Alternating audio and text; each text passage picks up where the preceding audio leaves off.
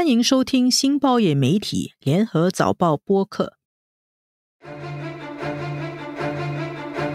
俄罗斯对乌克兰发起的战争震惊世界，在中国的互联网上，挺俄派和挺乌派的口水战也是战况激烈。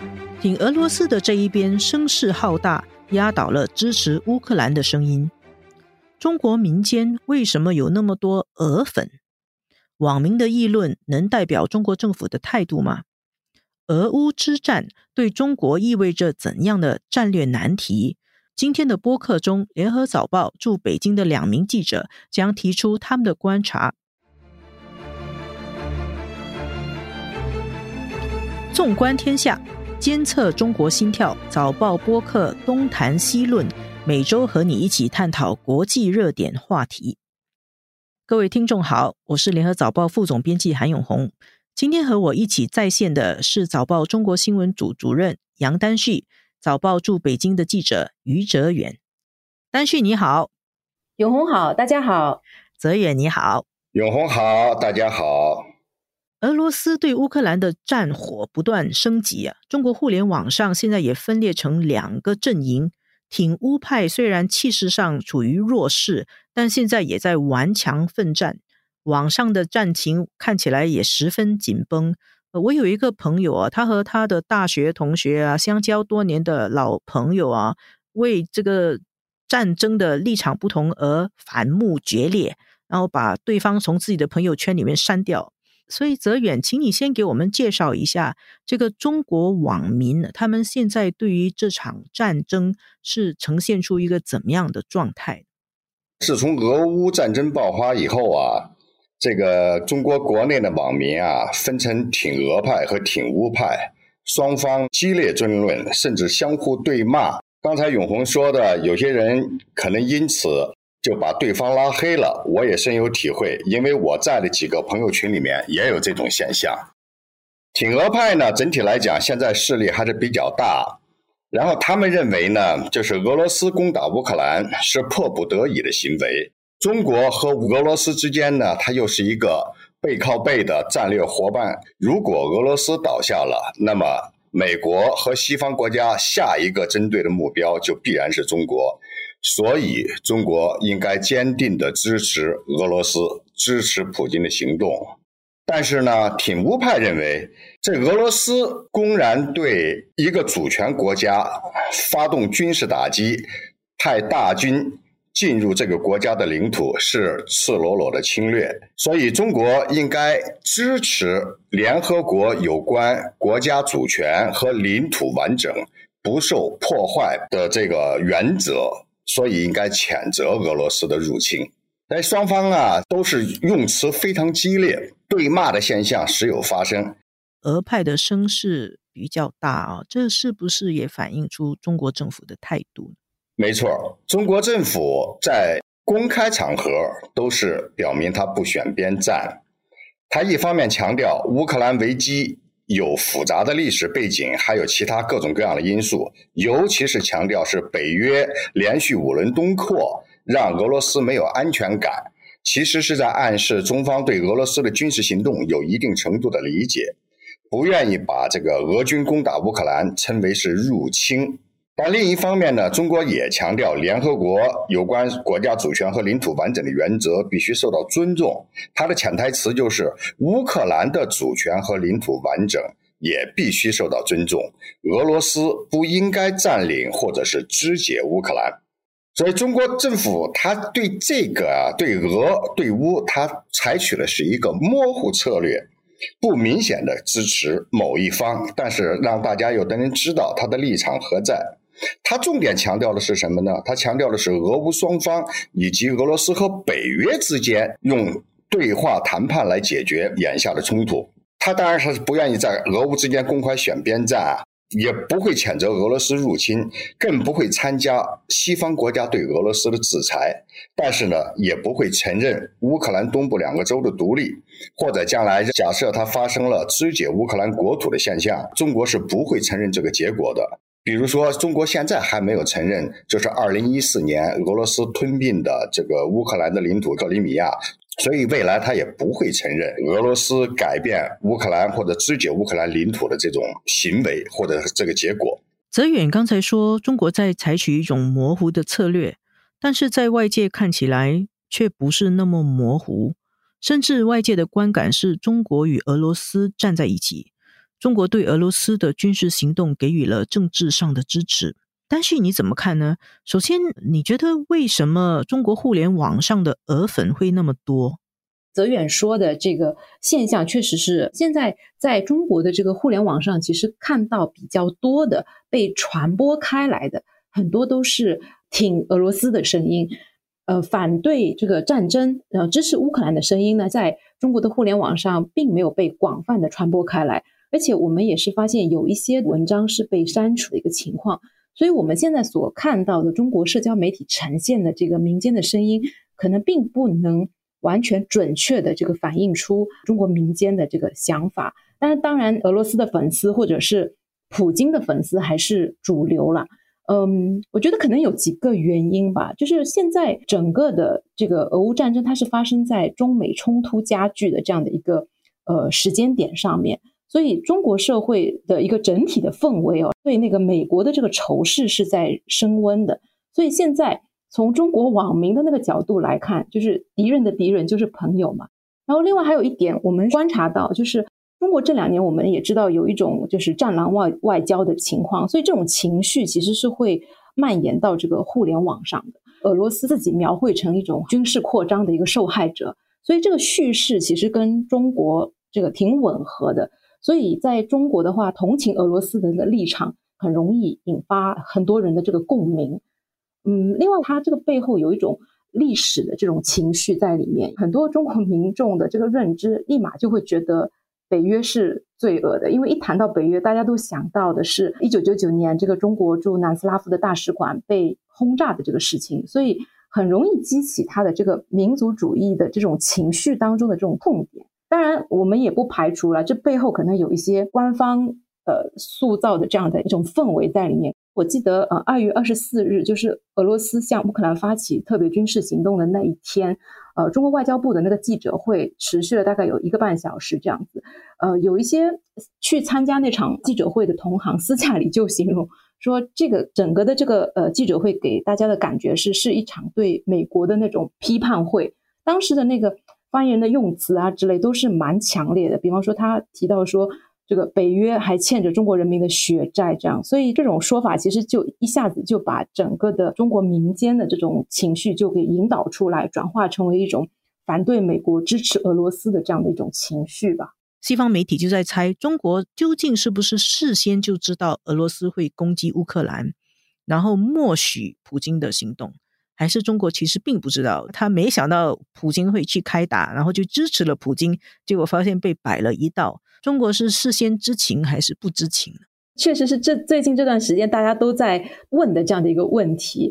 如果从整个的这个事态的发展来看，如果要去回答这个问题，我在想说，是不是我们就要回到这个二月四号北京冬奥会开幕的这样子的那个时候？因为当天，呃，这个俄罗斯的这个。普京他到了北京，跟习近平有一个会面，然后之后呢，中俄两国就发表了这个联合声明。当时，呃，我记得有中国官员他是形容说，呃，中俄关系是上不封顶。然后俄罗斯当时好像也是给了中国想要的，就是在台湾问题上表明了立场。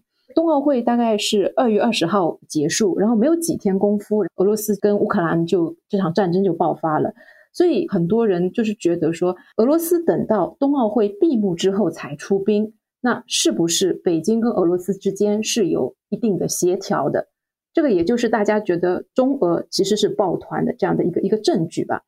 当然也是有一些迹象啊，就是显示说，其实普京出兵的这个事情，北京他可能不太清楚俄罗斯的这个完整的呃战略意图。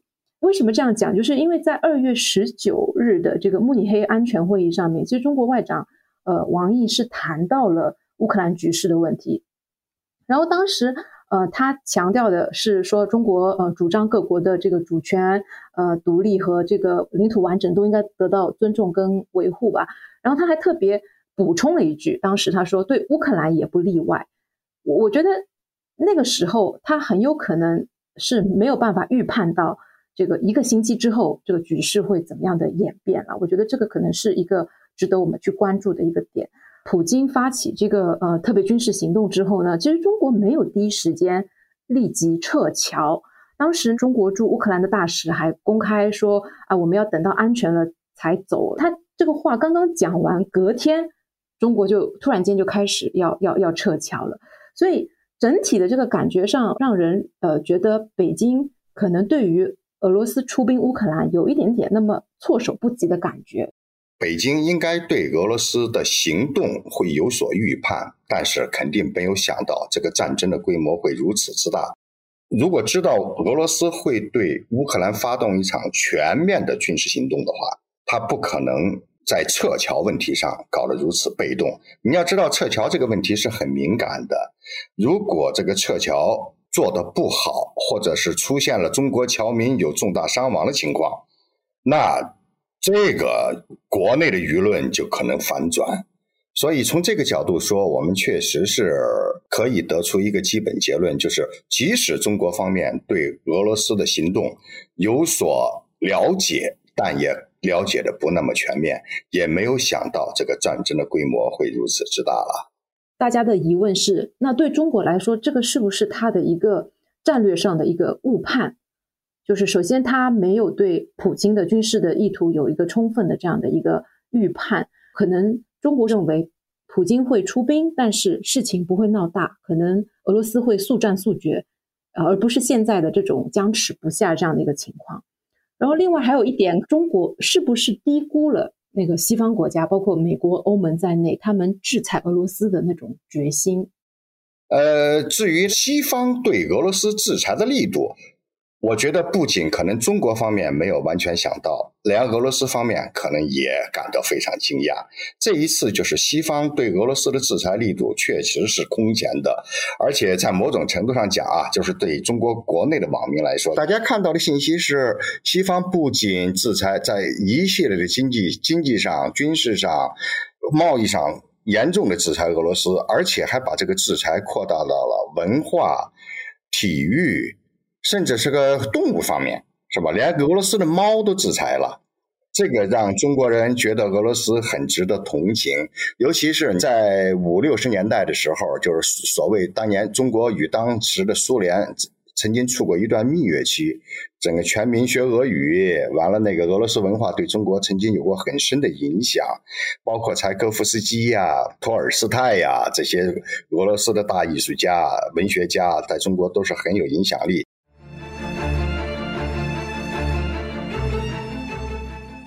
在战争开始的时候，中国是不是有一种现在看起来过于乐观的情绪，认为这次俄罗斯开战，美国对中国的压力就会有所减缓，那中国在战略上就会有一些喘息的空间？中国确实有一些学者认为啊，就是这一次，呃，俄罗斯大规模的进攻乌克兰，把西方的主要精力和战略资源都吸引到了俄罗斯身上，可能给中国又开创了一个。战略机遇期，甚至有人说这个战略机遇期恐怕也得好几年，甚至十年。但这种乐观的情绪是有一部分学者有，但是还有一部分学者也是相对比较谨慎。就是刚才永红和丹旭讲的，就是如果中国在俄乌战争上这对俄罗斯的支持过于明显，或者是完全不理会西方对俄罗斯的制裁，那中国会不会成为？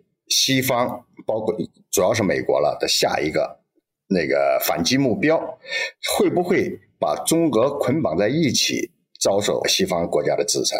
也有人担心这个局面的出现。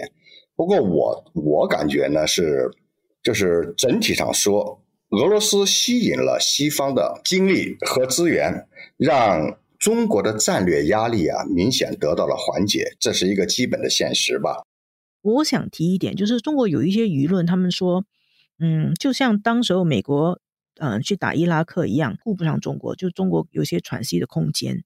然后后来在二零零八年全球金融危机爆发，美国又顾着去治理他国内的事情，也给了中国一些喘息的空间。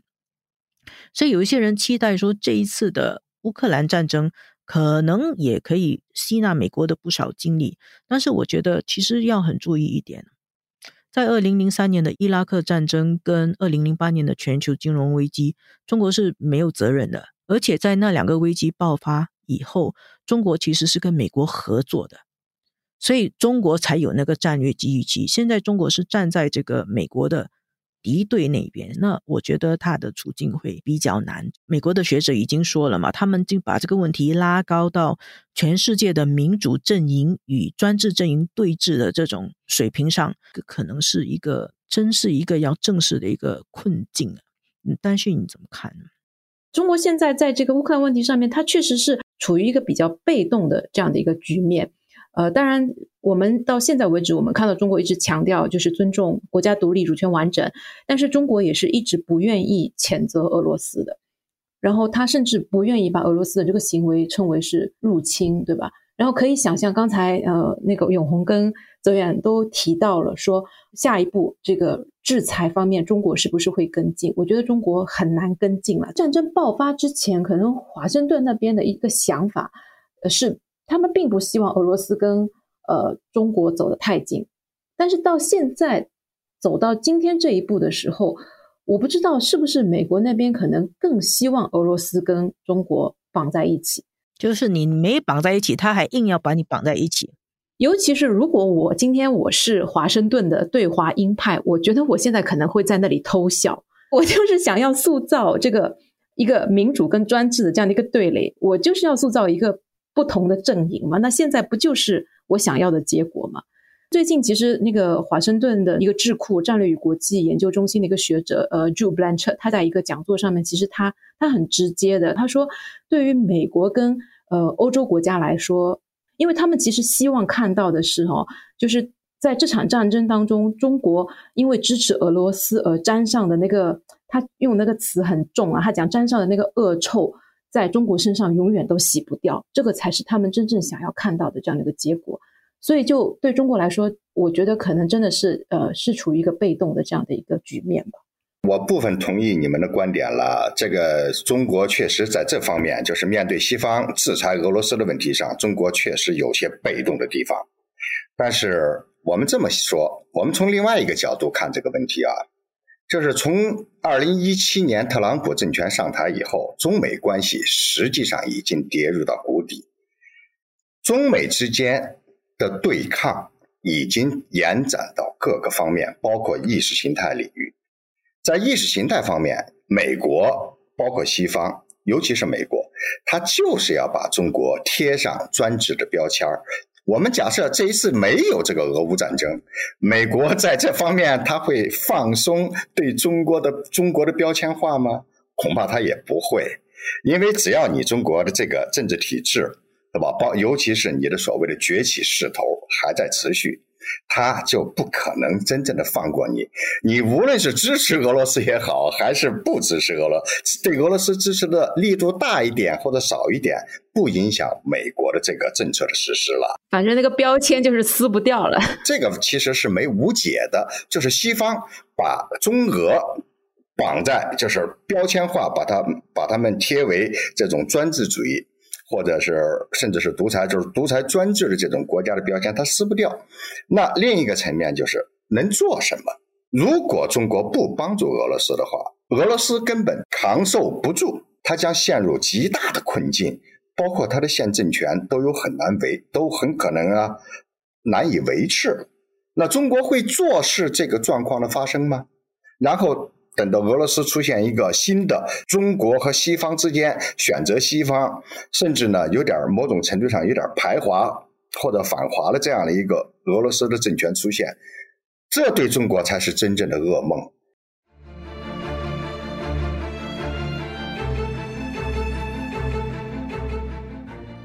我们这个节目之前访问的学者也是说，这是冷战以后最大的国际地缘政治事件。现在看起来，他已经在重新塑造一个国际战略格局。俄罗斯下来跟西方的关系会更尖锐，像泽远刚才说的，甚至他的政权可能会不稳定。然后呢，这个局势怎么发展？最近有一些看法，就是说我们人类甚至已经来到了第三次世界大战的边缘啊！呃，说实话，我对现在的这个国际格局啊，国际局势确实是不太乐观呐。因为西方对俄罗斯施制裁的力度如此之大，让俄罗斯感觉到沉重的压力。因为那个，我对俄罗斯还是有一定的了解的。它现在物价上涨的非常厉害，老百姓呢生活变得却已经变得开始变得艰难了，未来还更加艰难。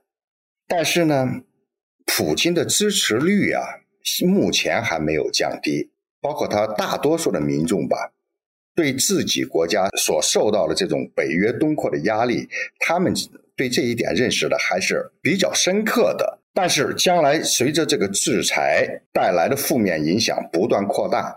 俄罗斯人民是不是还能够挺得过去，或者是多数俄罗斯人是不是还愿意接受这个后果，我们不知道。但是我们不要忘了，就是俄罗斯啊，他还有一个绝对的手段没有使用，但是他现在已经放出了某种风声，准备使用这个绝对的手段，就是他的核大棒，也就是他的核武库。普京已经下令他的战略核打击力量进入一种特殊的。准备状态，其实说白了，进入一种准备发射的状态。那如果局势进一步恶化，北约在某种程度卷入了乌克兰战争，是直接卷入啊，俄乌战争变成了北约和俄罗斯的战争。真要走到那一步，我觉得就非常危险了，因为俄罗斯它肯定在常规力量上不是北约的对手。那一旦他的军队受到重创的时候，他会不会使用战略武器？西方有一些舆论把普京描绘成是一个完全失去了理性啊，像是一个战争狂人一样的角色。那既然如此的话，那个时候俄罗斯的领导人会不会动用他的这个绝对手段呢？他一旦动用了这个核大战，他和别的战争是不一样的。如果爆发，没有人能终止，几乎是没有能终止，那是真正的全人类的灾难，可以这么讲。所以这件事情啊，就是对俄乌战争，大家真的，我觉得无论如何，大家还是要劝和促谈，让俄罗斯回归到他以及在战争以前的那个状态。北约在某种程度上可以就是给一些允诺，让乌克兰中立。其实我觉得乌克兰中立化这个要求啊，对乌克兰、对俄罗斯、对北约都不一定是一件坏事了，就是看这政治家的意愿嘛。有危就有机呀，那么中国可以不可以在这个时候做一些什么事情，在中美俄大三角关系中找一个突破口？嗯，有些人觉得说这这个是一个多年难遇的机会啊，要善加利用这个珍贵的时间窗口来改善和美国的关系，然后在中美俄关系大三角中找到一个平衡。你觉得这个有可能吗？其实没有这么容易啦。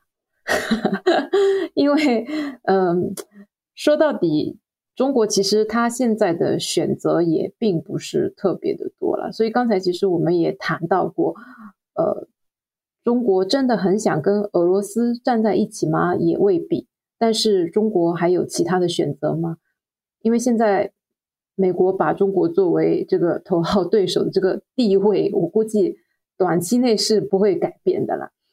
那么。中国如果看它现在的周围的整个的地区的安全的这样的一个局面的话，当然跟莫斯科走在一起，对他来说，他这个不是最理想的，但是是不是可能对他来说是一种理性的选择吧？他到底能在这里面做什么呢？就是在俄乌的这个危机这样发展下去，他的选择并不多啦。又到了今天的问答时间啊！丹旭和泽远两位准备好了。我们今天的问题是：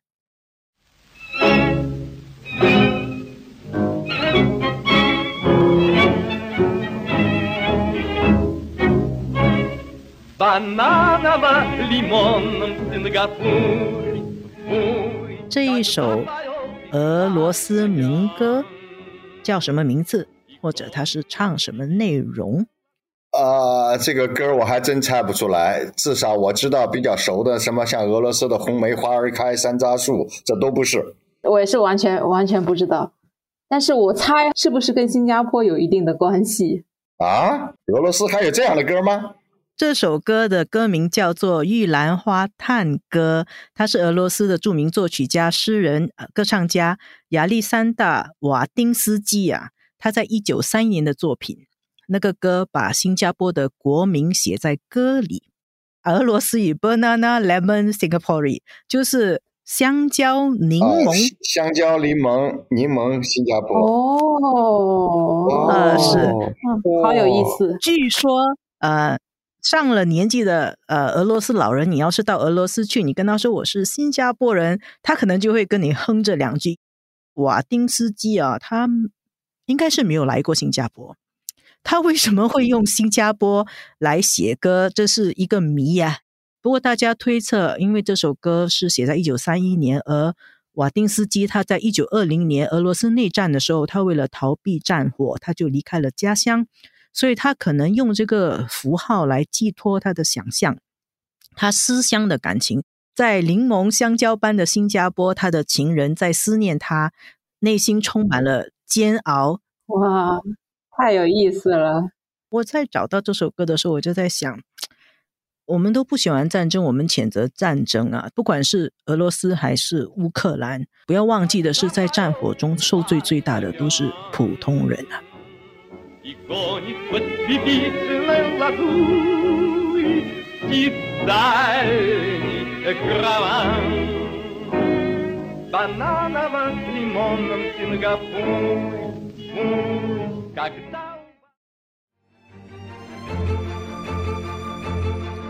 东谈西论，每逢星期二更新。如果喜欢我们的播客，请关注我们。这一期的节目由我韩永红和黄子琛制作。助导王明伟，剪辑梁天赐。今天参与节目的还有联合早报中国新闻主任、北京特派员杨丹旭，驻北京记者余泽远。新报业媒体联合早报制作的播客，可在早报的 SG 以及各大播客平台收听。欢迎你点赞分享。